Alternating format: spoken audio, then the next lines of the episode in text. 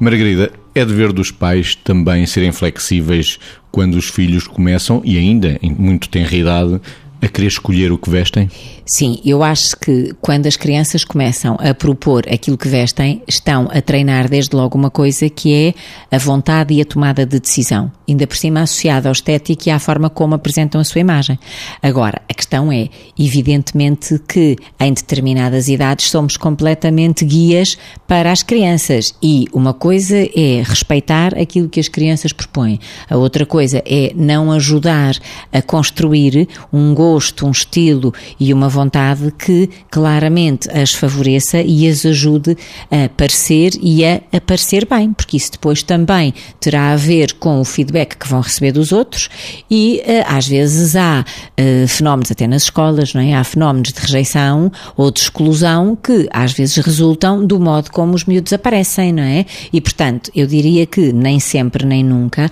há claramente um caminho de ajudar a construir a vontade respeitando as propostas, porque isso realmente vai também contribuindo para a construção da consciência do que se decide de, eh, sei lá, não vai de t-shirt num dia em que está de chuva, eh, não vai eh, com uma camisola de lã num dia que estão 20 graus,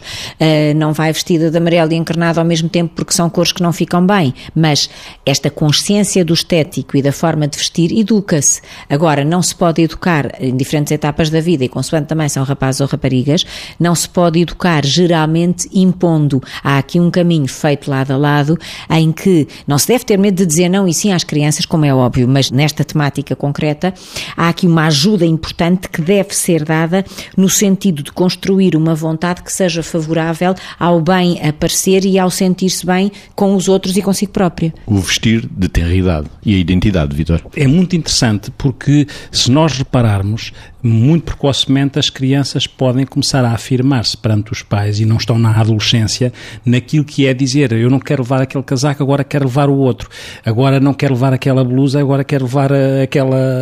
a outra camisa. E os pais, até aqui há uma, uma, algumas vezes alguma atitude ambivalente. Por, por um lado podem achar até graça a esta capacidade de escolha que os filhos têm e, e por isso tudo é uma questão de calibrar, porque é, é importante valorizar aquilo que é a capacidade de escolher e tomar decisões, desde que, com certeza, algumas variáveis sejam Uh, contempladas. A Margarida falou uh, de uma ou duas delas. Uma é a proteção e a saúde dos filhos quando podem fazer escolhas e ainda precocemente os pode expor àquilo que é um risco de saúde, que é ir de t-shirt no inverno a chover. E, esta é uma questão, que é uma obrigação dos pais, um dever dos pais, mas é um dever lado a lado, é um dever que é discutido lado a lado